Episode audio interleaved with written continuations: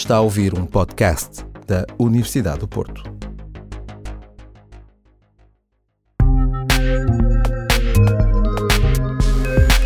Olá, bem-vindos ao Library Talks, uma série de podcasts sobre a temporada de outono dos Friday Noon Seminars, que acontecem todas as sextas-feiras no Instituto de Investigação e Inovação em Saúde, I3S, Universidade do Porto. Semanalmente, vamos dar a conhecer cientistas e os seus trabalhos em áreas tão diversas como a biologia celular, imunidade, cancro, genómica ou nanotecnologia. Responde sempre com um sorriso e uma linguagem corporal que facilmente identificamos em médicos. Chama a atenção por ser um egípcio a trabalhar num país nórdico como a Dinamarca e foi lá que fez o seu doutoramento. Mustafa Kassem é o fundador do Centro de Tratamento com Células Estaminais no Hospital Universitário de Odessa, onde a terapia com células estaminais está a ser introduzida na prática clínica.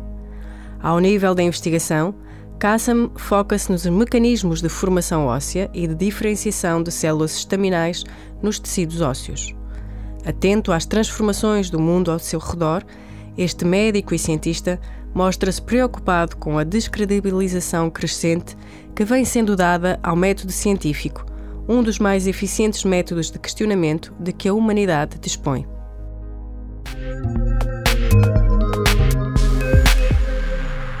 Este podcast foi gravado em inglês. Good morning, Professor Mustafa Kassem. Good morning. Welcome to uh, I3S and to the University of Porto. So we'll start by talking a little bit about the research in stem cell, cell biology. And this field of research is likely to have a profound impact on the future of medical research. Could you tell us about a little bit about what are the main challenges we are facing with at the moment in this field? Um, so I am a clinical endocrinologist by training, and uh, throughout my career, um, the emphasis has been how to translate what we find in the lab-based research into clinical science. I think we are very fortunate that we are in this time of the history of uh, uh, biomedical sciences because there are huge advances in the understanding of the basic molecular and cellular basis of a lot of diseases. But what we are lacking is how to translate all this knowledge into clinical viable solutions for a lot of diseases. So the disease that I have been focusing on is uh, osteoporosis, and uh, osteoporosis is a disease of bone regeneration. And uh, how can we prevent and treat osteoporosis by enhancing bone regeneration? So bone is regenerated through stem cells that are being recruited to the bone surfaces throughout our lives. But this recruitment and function of stem cells is impaired in patients with osteoporosis. So actually, this has been the focus of my research: how to take what we know about the biology of, M, uh, stem cells and how to translate what we know into treatment options for patients with osteoporosis. So this is, in spite of the fact the idea is simple, the application is very difficult. There are actually two approaches where we can use stem cells in therapy of, uh, of defective bone formation in osteoporotic patient. The first part is what we call cell replacement, so we can have stem cells and then inject them into a kind of um, stem cell transplantation therapies to enhance bone formation. The other way is how can we, using pharmacological approaches, to target the resident stem cells inside the bone and how to stimulate them to increase their bone forming capacity. The first approach of stem cell transplantation has been very challenging in spite of the fact that we have good uh, proof of concept of this method in clinical medicine, which is the blood stem cell transplantation, or what we call hematopoietic stem cell transplantation, where we can regenerate the bone marrow organ by transplanting the stem cells. This turned to be difficult in the case of um, bone stem cells because when we do the injection and tran- transplantation of these cells, they don't home easily to the bone, and the number of cells integrated inside the bone tissues are very few. So we need to improve the biomechanics of how can we take these cells and increase their uh, recruitment and uh, um, homing into the bone tissues. So I have part of my research is try to understand the factors that are important for this recruitment and for enhancing bone formation once the cells arrive to the bone microenvironment. The other approach in, uh, that I'm using how to use what we know about the biology of these cells by um, stimulating them inside the bone using pharmacological approaches. And this actually seems to me a kind of a more easier approach right now. So this has been the recent uh, focus of, of my work. Identify the factors that are important for enhancing bone formation and then directing them in, in vivo. This can bring us actually to my visit to the institute because here you have there are several groups that are actually working also in this interface between basic research and clinical science. And one way of doing that is to use this tissue engineering approach, 3D models approach, how to culture the cells in a special environment, in a special shape, and use these cells in for uh, implantation. So there are actually already a lot of uh, possibilities of finding a platform where we can interact with scientists at I, I3S uh, Institute and, uh, and uh, my work. And then you came here to talk about human skeletal cells, stem cells. Could you you've already done that before, but in the previous question. But could you introduce them a little bit more to the to our audience? What is so specific and so special about these cells? Uh, so these cells are uh, are part of a system that we have inside our body for uh, tissue regeneration. So whenever there is an injury inside our body, our tissues and our organs are capable for repair, to repair the damage. And this is mediated by the presence of specialized cells inside each tissue, whether it's liver or muscle or even brain or heart. And inside the bone, we have similar system of stem cells that are capable for tissue regeneration. And these cells are present inside the bone marrow because the bone marrow is a fluid inside the bone, and from this fluid, cells are recruited or stem cells are recruited to bone surfaces and where they can generate bone. So this is it's a connective tissue cells that are present inside the bone marrow, and they have the capacity for forming uh, bone and actually other uh, characteristics, like, for example, supporting blood cell formation, which we call hematopoiesis, and also differentiation to other cell types like cartilage cells, like uh, fat cells. But the principal uh, pathway for these cells for differentiation is to form bone. Okay, so um, you all, I've read that you also work on um, endocrine therapies also using stem cells, but it's not uh, yet clear which stem cells types can uh, be used. So, considering the different um, uh, stem cell types that can be used for that purpose, could you explain a little bit, more which are the pros and cons of those um, different type cells? Yeah, so so uh, as I mentioned in the answer to my first question, one idea for stem cell therapy is stem cell transplantation. So you take the cells as they are and then to transplant them. Uh, actually, based on what we know from the initial results of clinical trials, we know that these cells sometimes they don't differentiate into the desired tissue that we are interested in. For example, if we implant the cells inside the bone, they don't differentiate readily into bone forming cells, but in spite of the fact they exert some regeneration enhancing effects. We know now that these regeneration enhancing effects, based that these cells can produce a lot of endocrine-like factor, we soluble factor or humoral factors, and there is an extensive studies about characterizing what we call the secreted product by these cells. And this can be very important because these secreted products, apart from the cells themselves, can be used in therapies. So I have been involved in clinical trials where we try to use the cells as a kind of vehicle to transport all these regeneration enhancing factors into sites of injuries. And one of the trials was actually try to uh, to protect brain cells following injury after cerebral hemorrhage from uh, damage by uh, uh, the um, the hemorrhage inside the brain. So these patients with cerebral hemorrhage, they have bleeding inside their brain and they need surgery to remove the blood.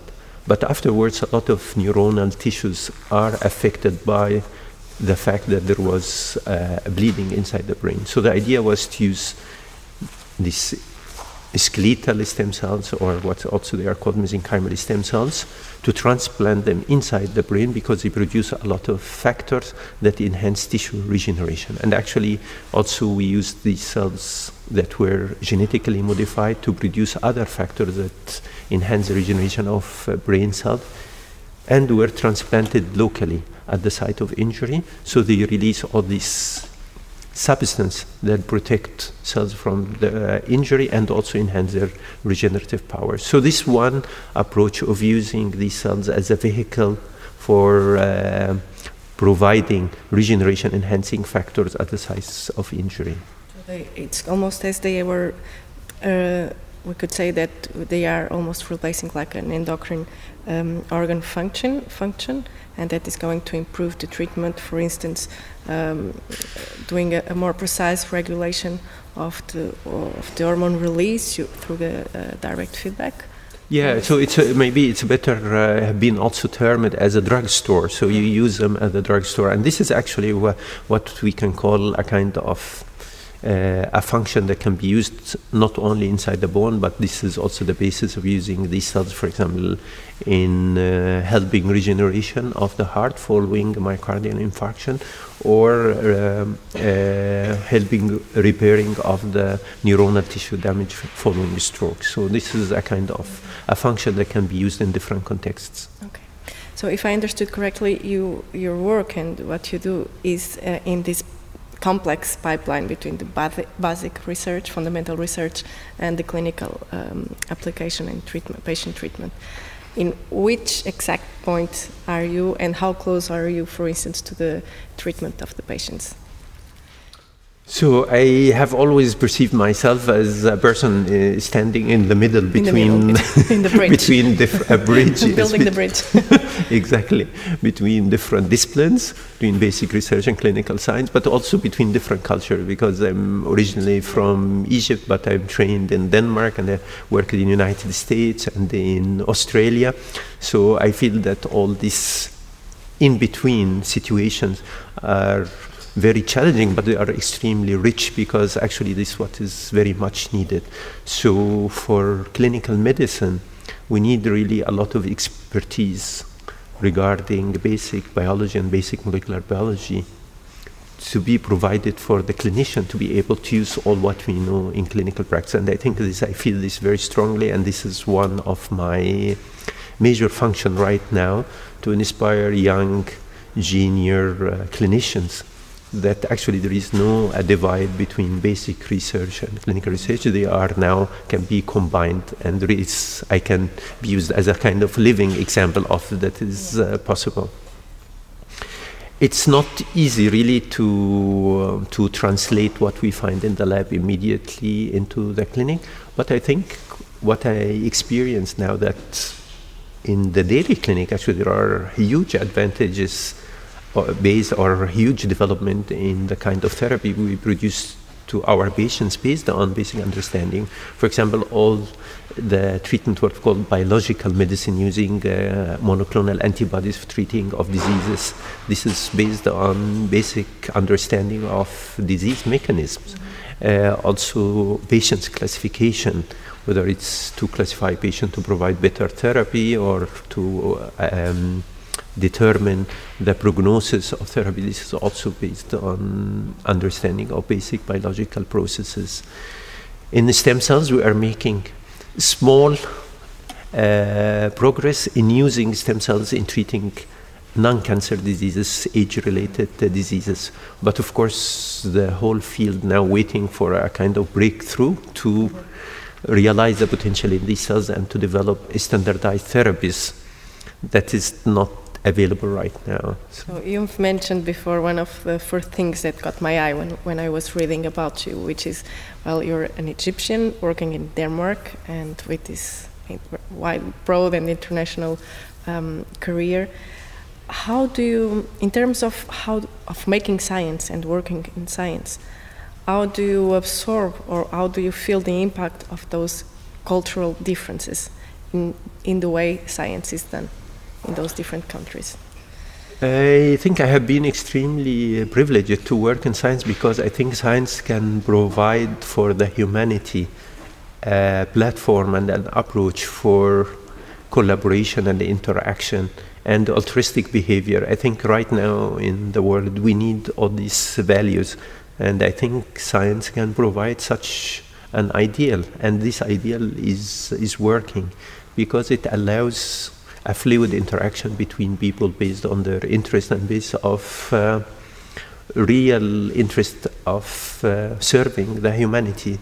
So I have been really very much energized and uh, inspired by interacting with scientists and experiencing this uh, culture of science that I hope can extend beyond science into our um, daily life. And I think this is the role of education and universities to try to promote this culture of science. I think now, as a scientist, we are a little bit shy of promoting this culture because we have been kind of, there is a kind of um, reluctance to accept rationality and science right now in, in the world because we are facing with a lot of irrationality, a lot of uh, attack against the scientific methods.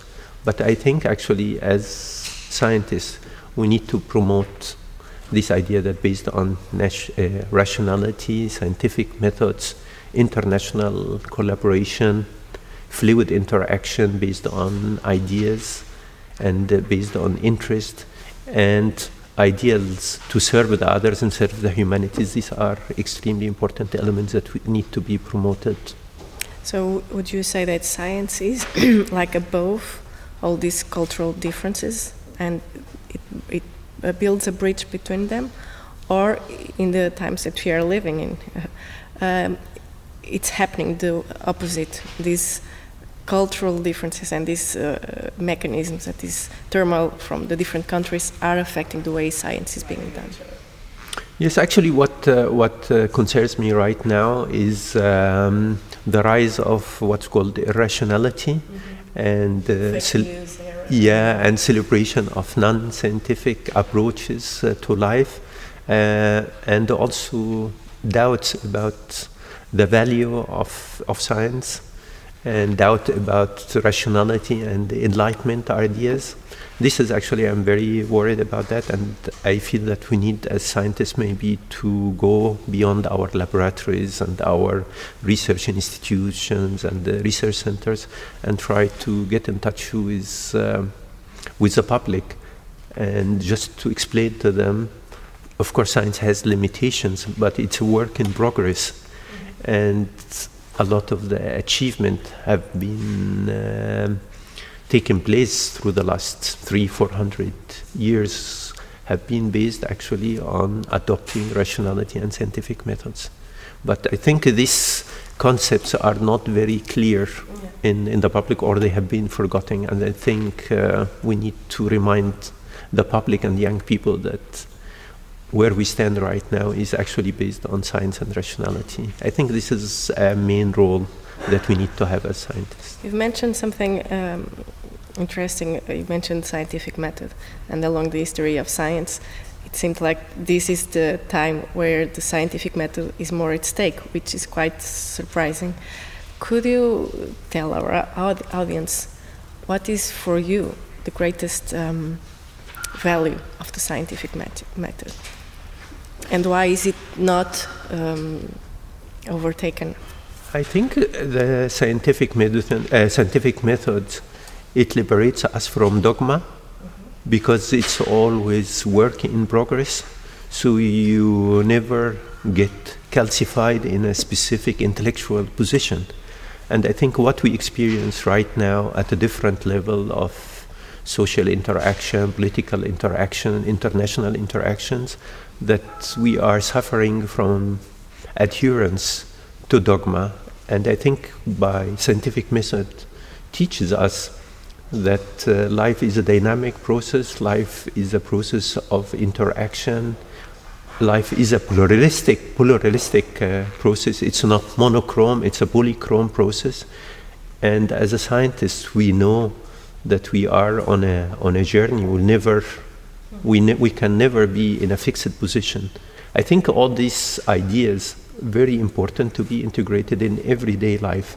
Then people will be, I think, or the whole society will be more uh, humane and more living society instead of what we experience like now.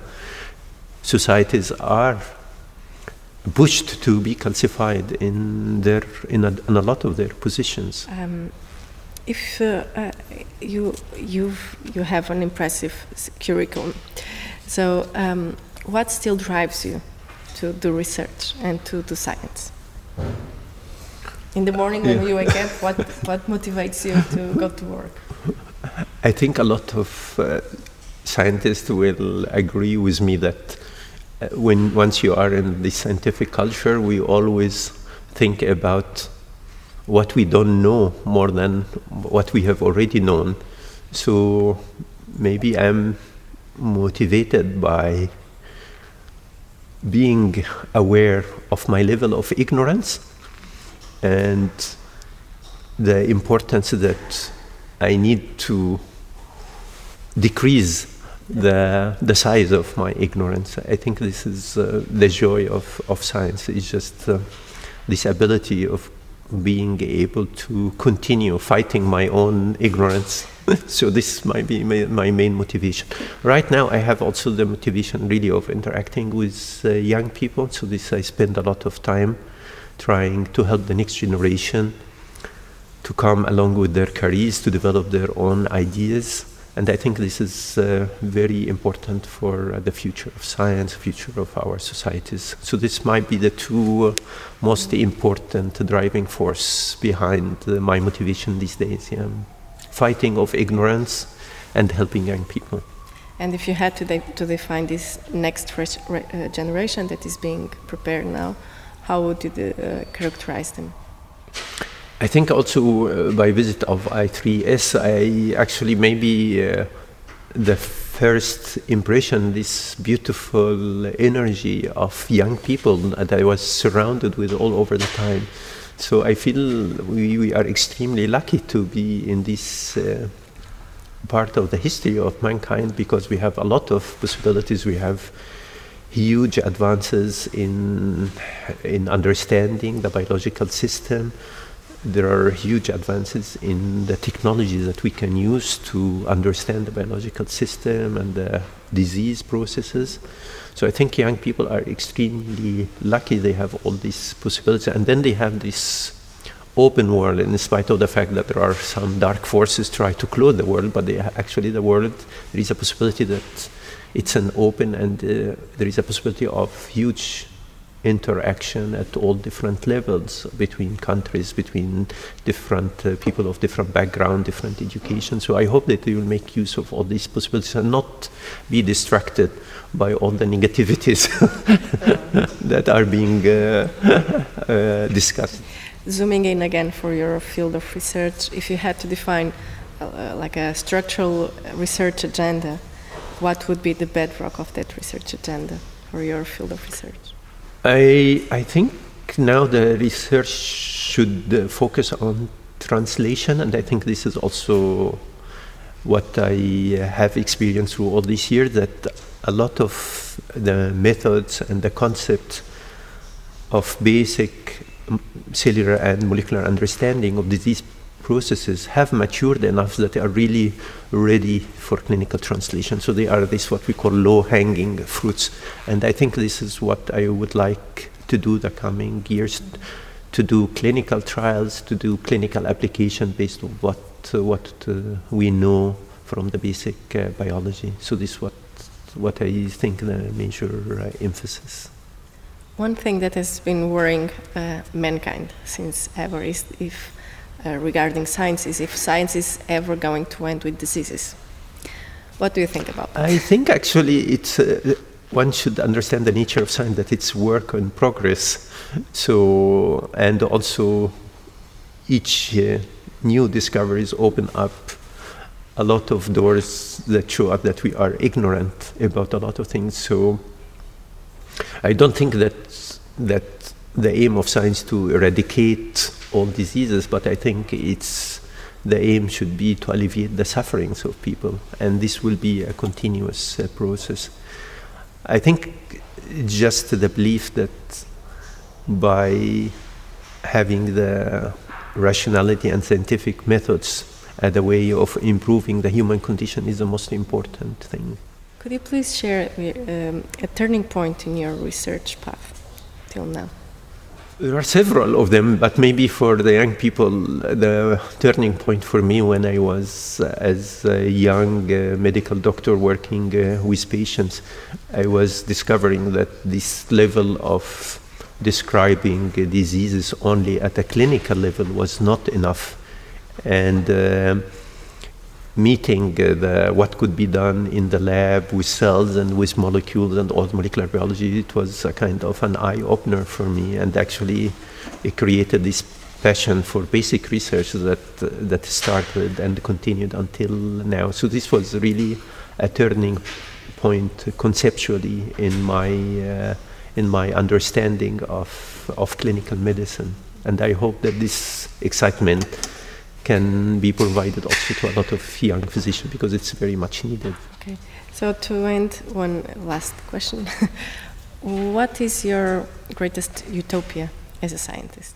Actually, I I think actually when I come and, for example, uh, to visit I3S, I think this culture is should be the way we deal in all different aspects of our life.